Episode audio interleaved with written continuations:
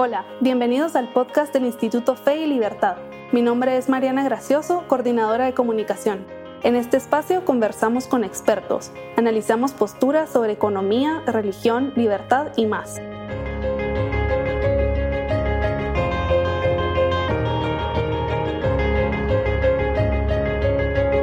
Bienvenidos a un nuevo episodio del podcast Fe y Libertad.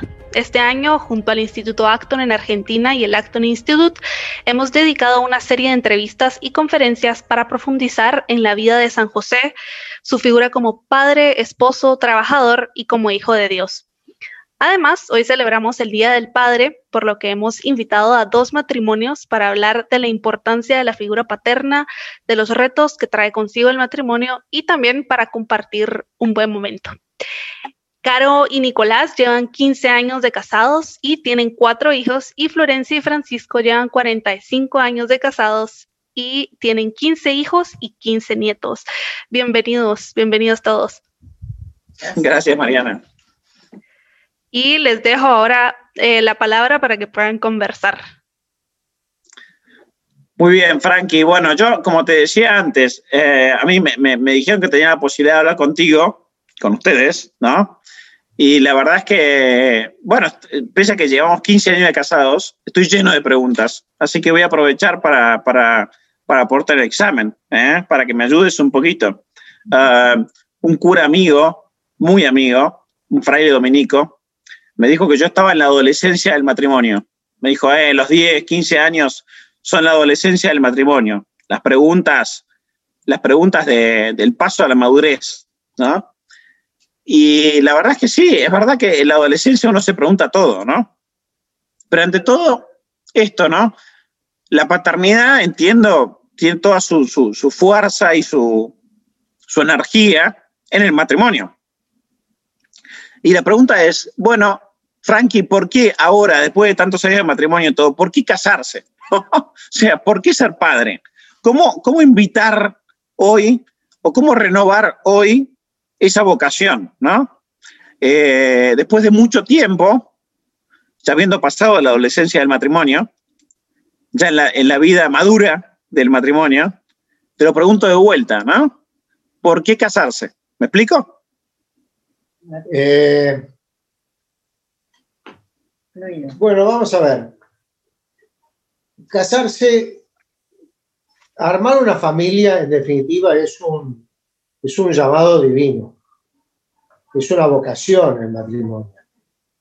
Eh, una vocación muy común para, la mayoría de la gente.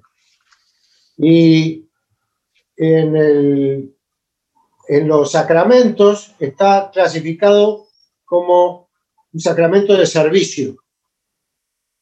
Eh, o sea, no es, para, no es para el matrimonio, es para los demás. El matrimonio es un lugar donde uno puede, está para darse. Es donde más plenamente se puede dar para completarse a sí mismo en la complementariedad de hombre y mujer. Cuando, cuando Cecilia me, dijo de hacer este conversatorio por el Día del Padre, yo le dije que estaba dispuesto a hacerlo siempre y cuando estuviera Florencia al lado. Porque la paternidad sin la maternidad está incompleta, es una entelequia, no, no existe. Hasta Dios quiso tener madre. Eh, con lo cual, yo, no, yo, yo siempre jorobo en casa con que somos uno. Entonces lo que le hacen a ella me lo hacen a mí, lo que me hacen a mí se lo hacen a ella. Porque, porque la verdad es esa, es que uno se completa en el matrimonio. Eh, a través del amor y el amor es entrega y se manifiesta, no hay otra manera de manifestarlo que con actos de amor, actos concretos de la voluntad eh, de entregarse. Eh, en unas charlas que nos tocó durante muchos años, ahora con la pandemia, este, se cortaron en la parroquia, donde nos pidieron que ayudáramos en, en las charlas prematrimoniales. Yo siempre me divierte decirles, todos chicos jóvenes, que, que yo me guío en el, en el filósofo contemporáneo Joaquín Sabina, que en su célebre trabajo de las 19 días y 500 noches, eh, dice una frase que dice, yo quería quererla querer. Y para mí es la clave, querer, querer. El matrimonio eh, es el lugar donde uno se entrega al otro para hacerlo mejor y que, como dice en su primera encíclica el Papa Benedicto XVI, cuando habla del amor, del amor de, de, de, Eros y el amor de entrega de Ágape, dice que la entrega y en, la, en, completar al otro hace que se desarrolle más el, el Eros, porque es mejor, lo vuelvo a quererlo, a quererlo para mí. Eh, yo no entiendo el matrimonio sin entrega, sin el sacrificio de todos los días decirme a esta mujer, yo tengo que quererla. Y, y bueno, y me preguntabas por qué casarse. Porque nada mejor que ser feliz. Y la felicidad está en compartir con una persona que es uno mismo. Somos una sola cosa. Bien, eh, yo digo algo así para, para aportar algo. Me hace acordar esto que decís, bueno, que somos una sola cosa. Muchas veces le digo a Nico cuando nos peleamos, que nos peleamos un montón. Nah. Eh, nos peleamos todos, no te preocupes, Caro. Que, que, nuestro matrimonio, digamos, ya tampoco depende solo de nosotros, ¿no? Porque es como que si fuera, si dependiera solo de nuestras fuerzas y de nuestro esfuerzo y de tratar de, sería, sería muy frágil. Y entonces, eh, esto de que somos una sola cosa es, es por gracia, ¿no? Entonces, eh, no podemos, ni siquiera queriendo separarnos, podemos hacer algo, eh, no está en nuestro alcance separarnos, digamos, ya somos una sola cosa. A mí eso me, me parece una cosa muy real, ¿sí? Que más allá de nuestras peleas eh, hay una realidad nueva entre nosotros, digamos. bueno, es más grande de lo que yo puedo entender, ¿no? Pero es así.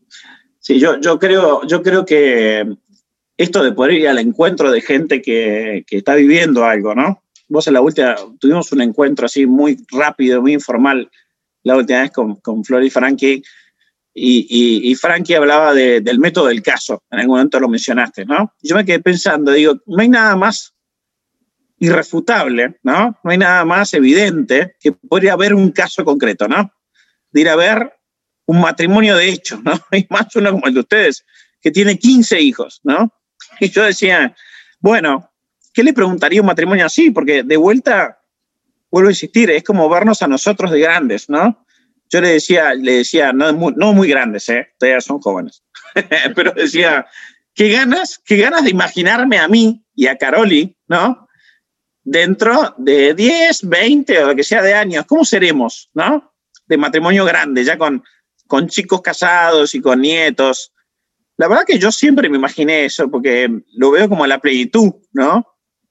De mi vida. Eh, pero, pero aprovecho ¿no? el método del caso para aprovechar al fondo el caso de ustedes, ¿no? Es un caso de éxito, ¿no? Hay que, hay que ir hasta el fondo. Y hasta ahora, Frankie. Nico, claro, es que esto no terminó. Está buenísimo. Pero bueno, el caso Toyota tampoco, ¿viste? Vos tomás el caso como está, ¿eh? Decís, esto anda muy bien, funciona. Entonces yo quiero tomar, yo quiero agarrarme... si hubiera las discusiones de hoy, Después hacemos otro, hacemos otra, otro podcast sobre las discusiones, Frankie. Pero en este, en este te quiero preguntar esto. Mira, otra cosa que se me ocurría, ¿no? ¿De qué nutrís? ¿De qué nutren esto? ¿De qué viven? ¿No? En el sentido de cuál es la fuente a la que, en la que abrevan, ¿no? Eh, puede parecer una pregunta obvia, pero a mí me parece que vale la pena volver a hacerla, ¿viste? En el sentido de decir, che, ¿cómo se vive? ¿No? ¿A dónde, de, qué viven? ¿no? ¿Cuál, es, ¿Cuál es el alimento que toman? Bueno, ya lo dijo Carlos. Ya lo dijo Carlos. Sí. Y, volviendo a las charlas que está para los novios, lo que le decimos es que le hablamos de vivir el sacramento. Y el sacramento, bueno, empezamos con, con las preguntas de los fariseos a, a Jesús sobre si es lícito separarse de la mujer. Y Jesús lo que les dice es, eh, Moisés les permitió por la dureza de vuestro corazón. Y esa dureza de corazón es el considerarse el ombligo del mundo, el hacer lo que a mí me gusta, el, mi comodidad, pensar solo en mí. Que es una tendencia natural que tenemos. Y que la gracia sacramental específica del matrimonio nos permite vencerlo. Con lo cual, el alimentar el matrimonio es a través de la gracia. Y algo que les decía también a ustedes el otro día es que eh, como esta entrega que, uno se da en el matrimonio al otro, eh, uno no entrega a quien quiere algo que no tiene valor. Y si uno es lo que uno debe entregarse a sí mismo, lo que debe tratar es de ser mejor uno mismo para entregarle algo de más valor al otro. Y esto mutuo, de uno, uno al otro, ¿no?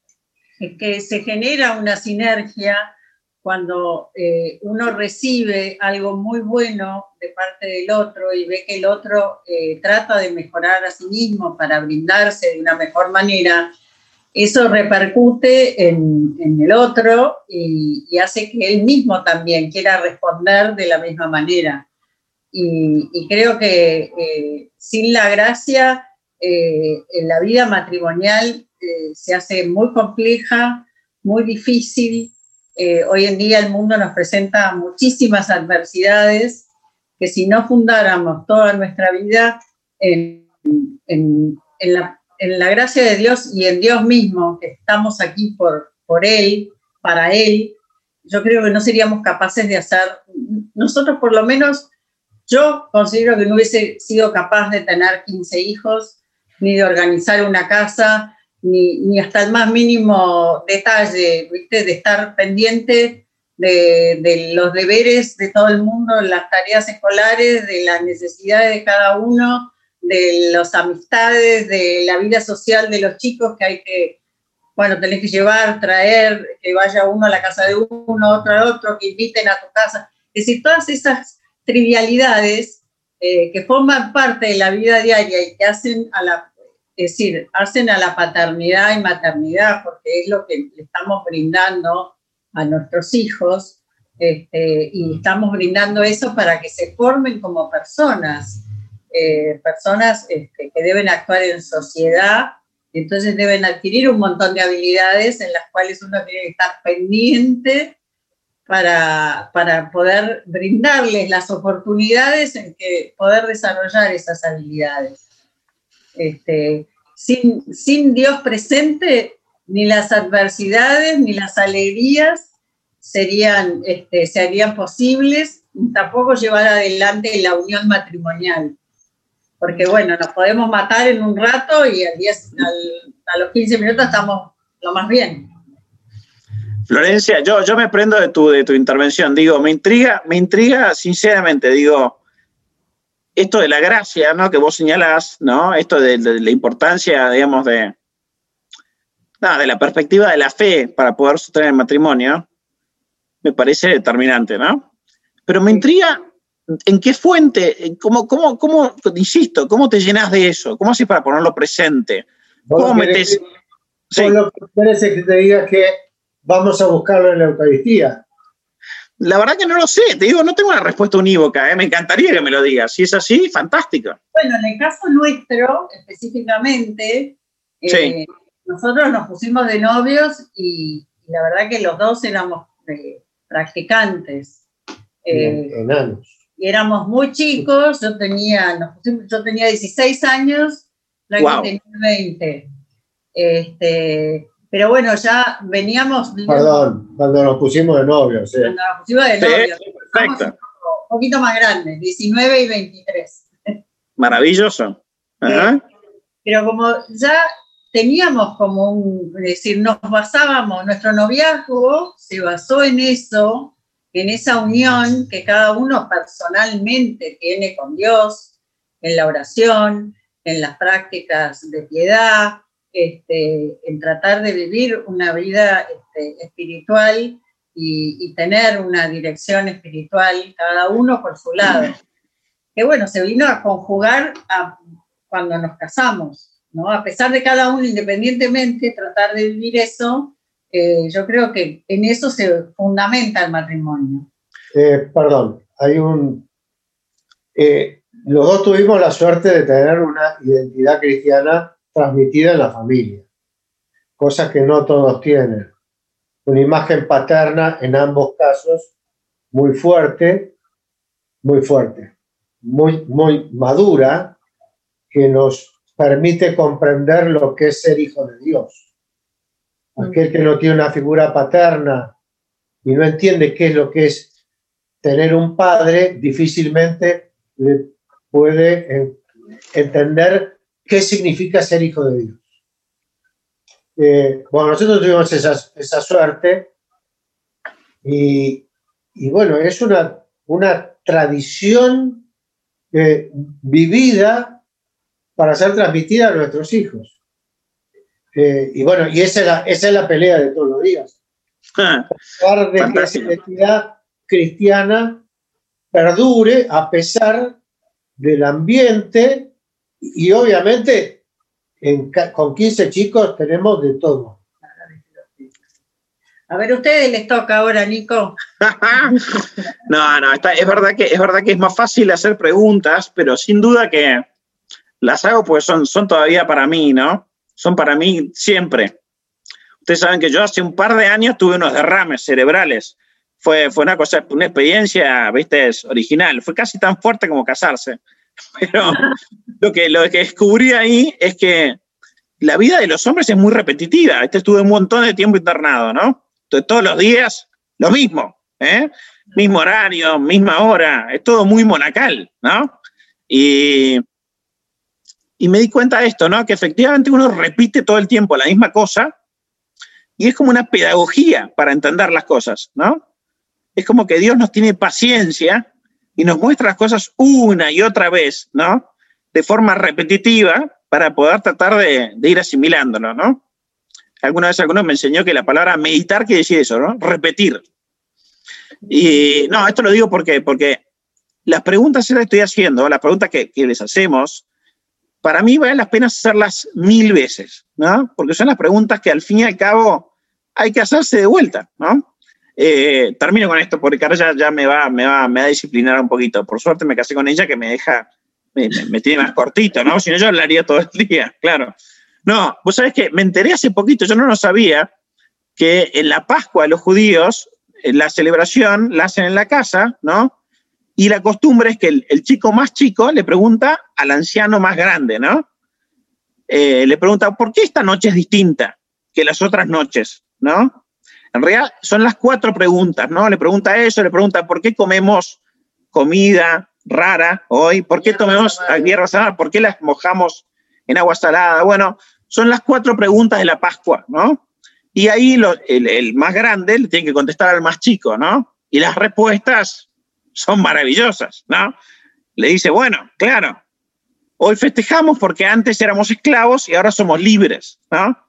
Comemos hierbas amargas para acordarnos de la amargura del desierto, ¿no? Porque ahora eh, somos libres, ¿no? Las, mojamos en, agua amarga para recordar que alguna vez mojamos la comida, nuestro pan con nuestras lágrimas, ¿no? ¿Por qué cuento esto? Porque digo, no hay nada más fantástico para mí que la pedagogía de la, de la pregunta, ¿no? Repetir la pregunta, volver a repetirla, como hacían los judíos, nuestros padres, ¿no? Entonces yo digo, me encanta la idea de que el matrimonio sea un lugar también para, para preguntas, ¿no? Para yo preguntarle a mi mujer, ¿por qué, por qué era cuando estábamos casados?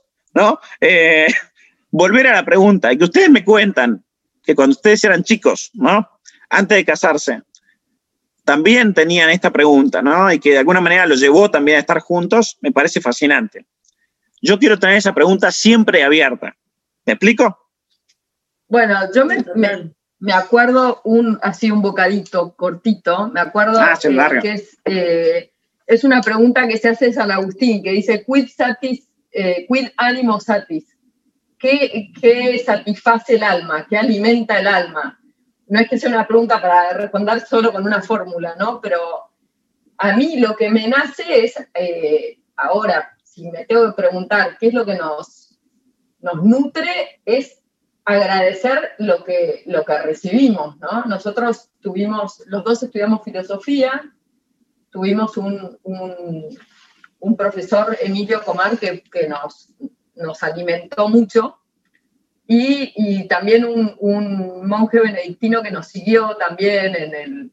La verdad que tenemos que agradecer mucho, porque es verdad que, que tener a quien seguir es, es una gran cosa, ¿no? Eh, y también aprender a ser padre siguiendo también a otros. Eh, me parece que, que sí, que tenemos que agradecer también eh, a nuestros padres y, y esto que vos decís de las figuras paternas, asumir eh, la, la paternidad y la maternidad con, no solamente con nuestros hijos carnales, sino también ahora yo me, me toca enseñar y me doy cuenta de que para ser buena profesora a veces tengo que también asumir así, eh, de, forma muy pequeña y limitada, ¿no? Pero digamos, también hacerme cargo de, los otros. Me parece que, en gran parte se trata de eso.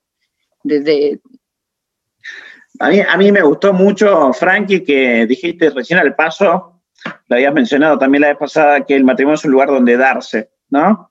Eh, siempre me impresionó esto de que, de que hay un fragmento que se atribuye a, si no me equivoco, a San Pablo, que hablando de Jesús dice, bueno, hay más alegría en dar que en recibir, ¿no? Mm. Dice, dice, como decía el Señor, dice así, ¿no? Hay más alegría en dar que en recibir. No, y digo, qué impresionante, porque un lugar donde darse, yo cuando leía, pensaba en esta pregunta, decía, ¿qué significa esto, no? O sea, ¿hasta qué punto el matrimonio es un lugar donde darse? ¿Y por qué uno necesita un lugar donde darse? O sea, ¿por qué, eh, ¿por qué quisiera yo darme a otra persona? ¿no? Eh, y es verdad que uno solamente da de lo que ha recibido, ¿no? Eh, yo creo que el matrimonio es como un gran acto de agradecimiento, ¿no? Es como que uno ha recibido tanto, ¿no? Y también el matrimonio es una prueba de ello, ¿no? Caro, antes de casarse conmigo, se dirigía con un cura pasionista, que era tío de él, un cura grandote, el padre Pedro se llamaba, Richards, que era un monje el tipo, ¿no? Era alto, ascético, flaco y este, muy intelectual, muy inteligente, había era, ¿no? El tipo era un cura que era un capo, claro. Entonces, eh, una vez me tocó ir a conocerlo y el cura claramente me miraba a mí de reojo, como diciendo, pibe, ¿no? Y al final, cuando fui a llevar a la casa, me dijo, vos, qué suerte que tenés, ¿no? Voy a creer que yo estaba saliendo con Caro, ¿no? Pero con esto quiero decir que efectivamente uno ha recibido mucho, ¿no? Ha tenido mucha suerte. Y yo en ese sentido el matrimonio lo siento como casi una deuda, ¿no? A pagar, ¿no? Un acto de agradecimiento por lo que he recibido, ¿no? Eh, es como mi altar. el matrimonio es el lugar donde yo devuelvo. Che, Nico, Diga, estaba pensando eh, qué complicada la, ser filósofo. Qué complicada se te hace la vida, tanta pregunta. Eh, preguntarte a vos mismo, que sos un tipo que, perdón, estoy pensando en mí, yo no tengo respuestas. claro, Eh, yo como, como licenciado en Administración de Empresas, eh, un licenciado en Administración de Empresas, a diferencia de un economista, que el economista planifica, el, el licenciado en Administración de Empresas lo que hace es, se mete en la ruta y trata de sacarse encima los obstáculos, lo que venga. Sin tantas preguntas, hay que hacerlo y se hace. Este, un poquito así ha sido lo nuestro, mucho menos intelectual, eh, más de carbonero, si querés. Y, y yo tengo preguntas para vos, muy bien. Dale duro. Porque, en porque yo miro nosotros con 15 chicos hoy tenemos entre 43 y 21. Y ahí adentro tengo... Perdón, perdón, entre 43 y 21. 21. Wow. Y mi nieta, mm, 22, perdón. Y mi nieta mayor tiene 21. O sea que pasamos de ser padres abuelos en un año. Fantástico. Y no, fan- no, un desastre. Eh, porque esa nieta vino de una relación no formalizada y un padre de esa nieta que tenía 18 años igual que su madre. Eh, Y eso fue ya hace 22 años, 21 años. ¿no? Y ahora la cosa es mucho más fluida, mucho más compleja. ¿Cómo a mí me costó, a nosotros nos costó, a pesar de, de, esta vida este, eh, tratando de hacer lo que Dios quiere, intentando hacer lo que Dios quiere, eh, sin embargo nuestros hijos, eh, hay de todo, son buenísimos todos, los queremos como a hijos únicos, cada uno, 15 hijos únicos.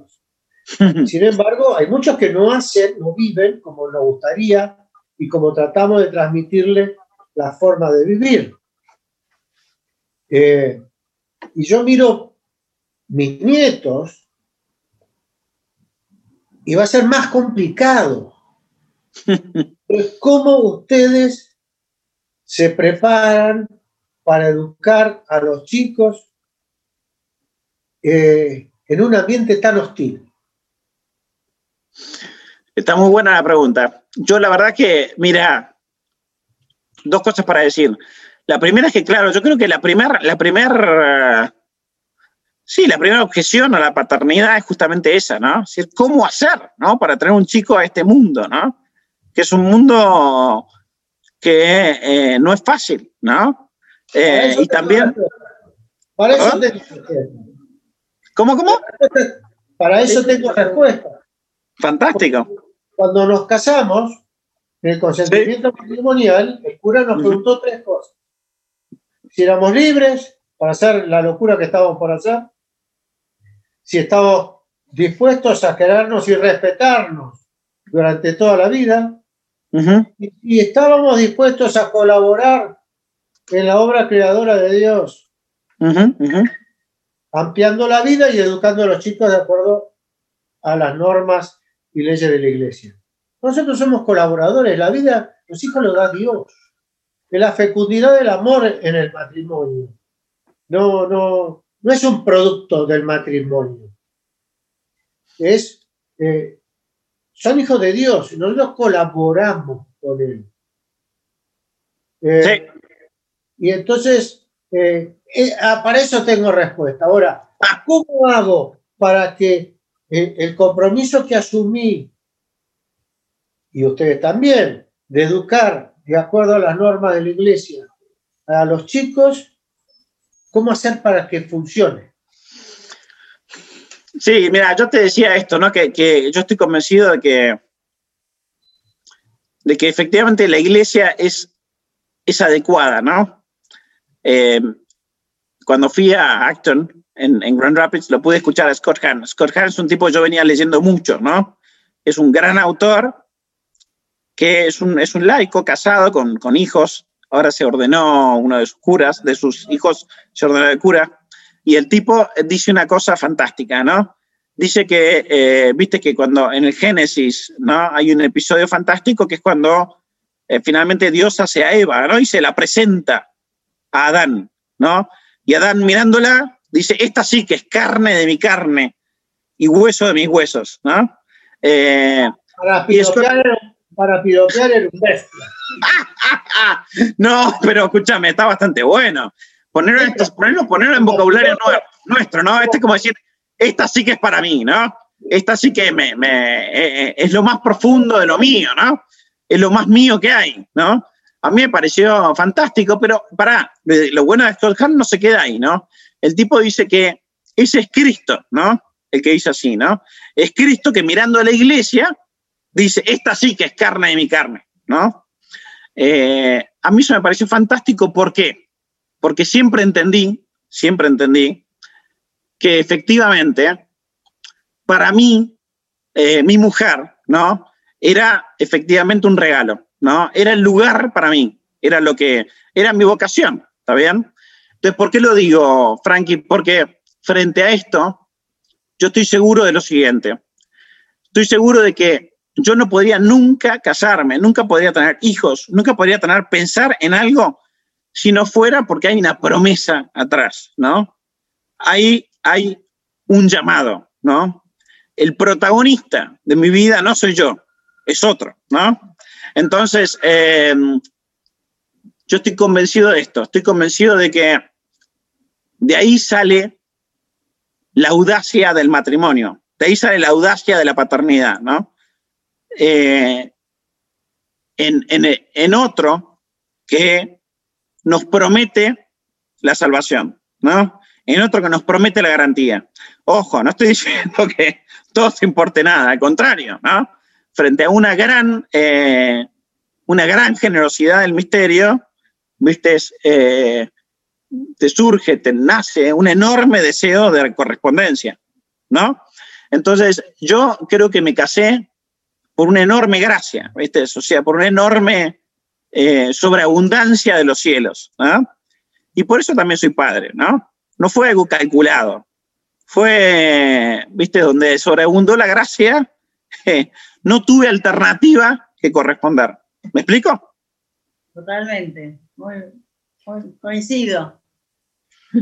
después, después ahora cortamos y Caro me va a pegar un cortito. ¿Saben cómo es el cortito? Es así, Sí, bueno, pero hoy en día es peligroso el cortito, porque, bueno, tus chicos tenés principalmente mujeres, ¿no? Cuatro mujeres y un varón. Eh, tenemos tres mujeres y un varón. No, pero es cierto. Es cierto que uno tiene, tiene muchas eh, preocupaciones sobre lo que lo que tienen que enfrentar o lo que van a tener que enfrentar sobre todo. Eh, y por eso me, la otra vez les, les comentaba que cuando habían, eh, cuando bautizamos a mi hija mayor, a mí me había dado mucha, eh, bueno, me había sentido muy aliviada al escuchar al sacerdote que decía, ustedes, como la hacen entrar en la iglesia, también no se ponen como únicos eh, educadores y referentes ¿no? de, su, de, sus hijos. Entonces, la comunidad de la iglesia los, los, acompaña ¿no? Eh, en, esta, en esta tarea también. Entonces, eh, de Claro. Cuando, sí. cuando fuimos a bautizar a Moira, la mayor, iba a contar ese creo que ¿no? Se, te, se, te, escucha bajito, Nico. Dai. No, bueno, entonces eh, así uno también confía, ¿no? Así como también yo espero estar para, cuando mis hijos crezcan, eh, pero sabiendo también que incluso puedo yo no estar, pero, pero así como, como a nosotros se nos acompañó en el camino misteriosamente, yo, yo también creo que, que si llego a no estar, eh, no van a estar no van a estar solos, ¿no? Porque tuvimos también la, promesa y hemos experimentado que no estamos solos, ¿no? Eh, lo, repetíamos hace poquito, eh, yo estaré con ustedes hasta el fin del mundo. Y lo, hemos experimentado, no es que lo creamos con fe ciega, sino que en distintos momentos de dificultad hemos podido verificarlo. Yo creo que la gracia de Dios eh, a lo largo de la vida si estamos pendientes y atentos, eh, la podemos palpar. Eh, bueno, tanto ustedes, nosotros también hemos pasado por muchos momentos de mucha dificultad, de salud, económicos, este, con los hijos, con los nietos. Y la verdad que una vez que uno pasa esos momentos, dice, este, se, se asombra de la capacidad que ha tenido para transitarlos y la verdad que uno el, tiene un asombro tan grande porque dice, eh, no, entiendo cómo ha sucedido esto. Este, y ahí se palpa, eh, la tocas con la mano, ¿no? A, esa, esa presencia, a la, a la, divina providencia. Este, siempre presente. Y yo ahora muchas veces eh, charlando con mis hijas y con algunos de mis hijos también, este, me dicen, mamá, ¿cómo hiciste? Eh, y la verdad que el recuerdo que tengo así de, toda la vida y de, tener los chicos y de, transitar la infancia, la adolescencia, los matrimonios, y todavía tengo ahí dos adolescentes. Impresionante. Eh, la verdad es que yo les digo, la verdad que no sé cómo hice, pero lo hice. En ese momento no me lo cuestioné, me dediqué, como decía Frankie, más o menos como el administrador de empresa, a enfrentar los obstáculos que tenía por delante, a correr los que no, no me permitían seguir este, circulando y sin pensarlo, pero evidentemente había algo más grande que me estaba guiando, ¿no? Eh, eso es, es muy palpable. Genial. Nico, yo te doy un consejo con respecto a lo que te pregunté. De cómo hacer para que los chicos eh, salgan como uno quiere que salgan. Ajá. El consejo es, olvídate. Vos tratá, tratá de que sepan distinguir el bien del mal que estén bien formados. Hacé lo más que puedas. Y después, dale, y después son, vamos a ver, ellos tienen el don de la libertad igual que lo tenemos nosotros. Los padres somos administradores de ese don. Y lo vamos dando a medida que ellos lo pueden usar. Vos le decís a los, a los cuatro años a tu hijita, le decís, bueno, ¿qué, de qué color querés la remera? Y si te hizo un disparate, le decís, no, no, no, le quitas la libertad y le imponés lo que tiene que ser. La medida que va aprendiendo, de acuerdo a lo que entendés que es bien para ella, vos le vas dando más libertad. Llega un momento muy rápido, muy rápido, a los 18, 20 años, que ya dejaste de ser administrador, la libertad se la diste toda y no tenés manera de volver para atrás. Y ahí es donde empezás a sufrir. Y ahí es donde tenés que confiar en que son hijos de Dios. Y vos sos colaborador de Él.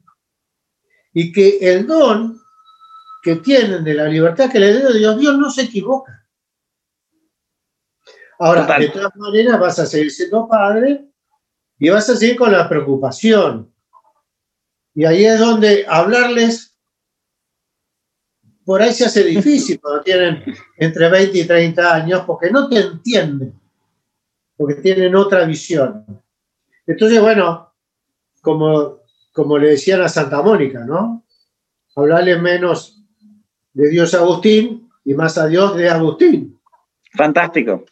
Y confiar en la misericordia. Yo en estos últimos años la cosa que aprendí es que, que Dios es misericordia y que la redención y la salvación en definitiva es misericordia. Y la misericordia de Dios existe y actúa solo si hay pecado.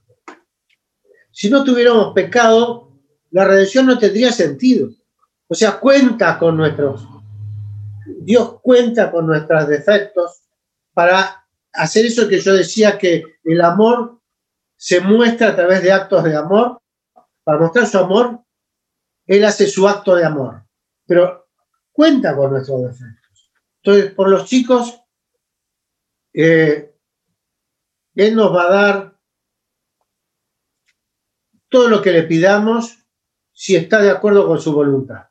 Y si le pedimos que sus, nuestros hijos se acerquen a Él, Él nos prometió que lo iba a dar, tranquilo y en paz. Grande. ¿Cómo, Flor? Que tal vez, probablemente por ahí no veamos que todos sean, mm, mm. no veamos el resultado de nuestro trabajo, o lo veamos arriba. Este, pero se va a dar. A mí siempre me pareció misterioso y obedeciendo también, como obedeció San José, obedezco al, pedido de Ceci, digo, siempre me pareció fantástica la figura de José, ¿no? Porque era uno que, viste, como dice el Salmo, Dios ayuda a sus amigos mientras duermen, ¿no? Porque Dios eh, lo instruyó mientras dormía, fundamentalmente, ¿no? y, su, y su protagonismo fue obedecer, ¿no? Así que yo en ese sentido no pretendo mucho protagonismo, ¿no? Quiero simplemente obedecer, ¿no? Y espero que él haga lo suficiente mientras yo duerma, porque espero que, espero que, espero efectivamente que el, tema de, de, mis hijos, ¿no? El tema de mi mujer también, ¿no? Sea en última instancia un problema de Dios, ¿no? Eh, ¿Qué quiero decir? Esto, que, viste, efectivamente creo que uno puede estar bien en la vida si entiende que el protagonista final es Dios, ¿no? Y, y, yo lo tengo claro esto, ¿no? O sea, tengo claro por una serie de acontecimientos que yo soy un factor más, ¿no? El, el actor principal no soy yo, ¿no? Yo soy un extra, ¿viste? Entonces, eh, me toca actuar bien, ¿eh? No, no puedo estar mal, pero eh, el protagonista es otro. Así que yo participo solamente de su rol protagónico. ¿Me explico? Totalmente. Bien. Sí, les decía que tenía una anécdota con San José. Ajá. Que, que viene a cuento por, por ser el Día del Padre, ¿no? Claro, claro. Entre paréntesis, recomiendo, si no han leído el libro del polaco este, no me acuerdo, imposible de decir su nombre, que se llama La Santa del Padre. Sí, claro. Que es espectacular. Bueno, búsquenlo en internet. Pues resulta que yo eh, llegué a los 65 años, me tenía que jubilar y, y fui a un estudio de abogado y me dijeron que era imposible, tenía que pagar un millón y pico de pesos que yo no tenía para ponerme al día con, con, con el, las, los aportes, yo que, imposible. No, no, no puedo, imposible. Eh, Wow. Fui a otro estudio, misma historia. Me dijeron, no, voy a, no vamos a tomar tu caso. Y, y, yo tenía el dato de una, de una chica que un amigo mío me dijo que lo había ayudado en la jubilación, entonces le mandé un WhatsApp. Digo, mira, este, a ver qué puedes hacer. Me pidió el quit, que le pasé el quit, y a los pocos días me mandó un mensaje y dice, "Eh, está todo, todo, todo mal hecho. Y nada, yo me quedé con eso. Y me llegó un mail diciendo que tenía una cita en el organismo para jubilarme el 19 de marzo a las 12 del mediodía. Y entonces dije, este es San José, y fui. Yo no era muy devoto de San sí era devoto, pero tenía poca relación. Más allá de rezar un poco, pero su figura no me tocaba. Bueno, el asunto es que fui a la reunión, que en vez del millón y pico de pesos tenía que poner una, pagar un- una deuda de dos mil y pico de pesos. Dos mil contra millón y pico. Impresionante. Por supuesto que se trabó, tuve que tres, cuatro veces, y había complicaciones porque estas cosas no son sencillas. El asunto es que el 19 de septiembre, 180 días después, como buen judío, se tomó a 180 días y cobré mi, primer, mi primera jubilación retroactiva a marzo. Increíble. Inmediatamente fui y entronizamos a San José en el living de casa. ¿Eh? ¿eh? Y Agente de pensiones. ¿Eh? Fantástico. San José, patrono de pensiones y jubilaciones. Exactamente. Fantástica. Tengo, mucho, tengo muchos cuentos para hacer de San José. Mira, uno solo. Yo soy salteño. Vinimos a vivir a Buenos Aires después de mucho tiempo. Mamá rezó una novena a San José, desesperada para volver a Buenos Aires. Finalmente llegamos porque consiguieron un departamento en alquiler muy barato, etc. ¿Dónde quedaba? En Ayacucho 1024, al lado del patrocinio San José. Claro. Fantástico. Hay que creer o reventar. Es así. Miren, yo creo que el matrimonio es un tema para hablar toda la vida, ¿eh? así que no va a ser la última charla esta, ¿no? Yo creo que, que es un lugar de camino, no es, un- no es una meta, ¿vieron? El matrimonio es un punto donde no se llega, sino que se parte. No es un punto de llegada, sino un punto de partida. Así que nosotros estamos recién comenzando. Vamos a ver si logramos supervisar esta noche, mañana y después hablamos de vuelta. Bueno, dale. bueno, no sé cómo estamos de tiempo, me parece que ya hemos superado lo planeado, ¿no? Sí, sí, sí, ya, llegamos, pero no sé si quisieran dar algunas palabras de cierre. Mira, Mariana, yo de mi parte agradecer enormemente el encuentro, lo digo sinceramente. Creo que, viste, eh, la amistad es un gran regalo, ¿no? Un gran regalo y de la amistad brota, brota también eh, la fecundidad y, efectivamente la familia. Así que yo agradezco enormemente el encuentro y eh, creo sinceramente que es un paso para mí para, para ayudarme en mi vida. Estoy convencido de que el encuentro es el método adecuado, ¿no? Así que encantado de poder encontrarme. Nos, falta tanto encuentro en Argentina. Pero bueno, hay, que, hay, que, hay que ponerle garra, hay que ponerle garra. De a poquito vamos haciéndolo. Este encuentro este, es, es una oportunidad para después poder generar otros encuentros que vayan generando unión y, este, entendimiento. Sin duda. Y, les, les auguro que se enamoren todos los días uno de otro. Con eso, Frankie, conmigo, el que me conoce ya sabe que es así, ¿viste? Porque estoy demasiado enamorado. Tuve mucha suerte, como decía el padre Pedro. es verdad, hemos tenido mucha suerte. Yo lo conocí a Frankie a los 15 años y lo vi tirado en un sofá leyendo un libro en la casa de su, de su casa, que era mi, este, mi amiga, su hermana, y yo lo vi y dije, este, con este me quiero casar. A mí me pasó lo mismo, Florencia. Yo entré a la universidad y la vi ahí en el aula, salí de vuelta del aula, fui a la capilla, me puse de rodillas y le dije, me quiero casar con ella.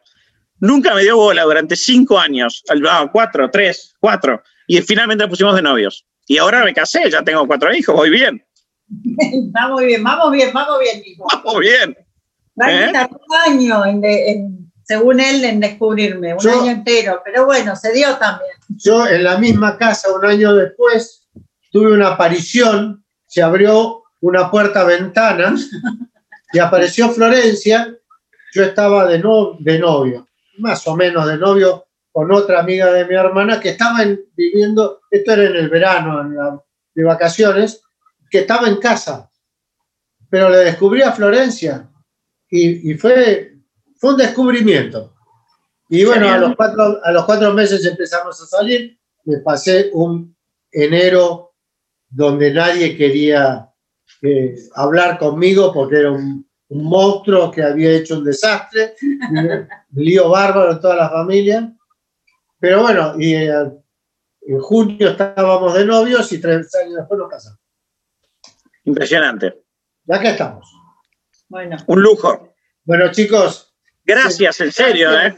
No, gracias a ustedes. Cecilia, gracias. Cecilia, gracias. Muchas gracias. gracias a ustedes absolutamente. Y, algo, me quedo con algo precioso que me dijiste, Frank, un día en la primera conversación. No se trata de ejemplos perfectos, eh, se trata de testimonios de vida. Cuando es testimonio de vida, es testimonio de amor. Y de eso se trata. Ahí está puesta nuestra esperanza, en el amor. Así que cada uno a su manera, a la medida de su recipiente. Y en eso creo que está bueno, ¿no? Seguir a la medida del recipiente de cada matrimonio. Así, que gracias Mariana, gracias Instituto Fe y Libertad y seguimos, eh, bueno, adelante con este proyecto en el año de San José. Sí, muchísimas gracias a todos gracias, por, haberse conectado. Y de verdad que, como dijo Nicolás, eh, me, veo, me veo en ustedes, veo a mis hermanos que están casados en ustedes y a mis papás también. Fue, fue un episodio muy bonito y espero que a muchísima más gente eh, le resuene tanto como me resonó a mí. Muchas gracias. Gracias. Gracias, Mariana. Nos vemos. Nos vemos pronto. Muchísimas gracias a Caro y Nicolás y a Florencia y a Francisco por acompañarnos en el episodio de hoy y por compartir con nosotros sus experiencias y sus reflexiones. Para conocer más de este y otros proyectos pueden ingresar a www.feylibertad.org, a www.institutoacton.org o a www.acton.org. Nos vemos la próxima semana en un nuevo episodio y feliz Día del Padre.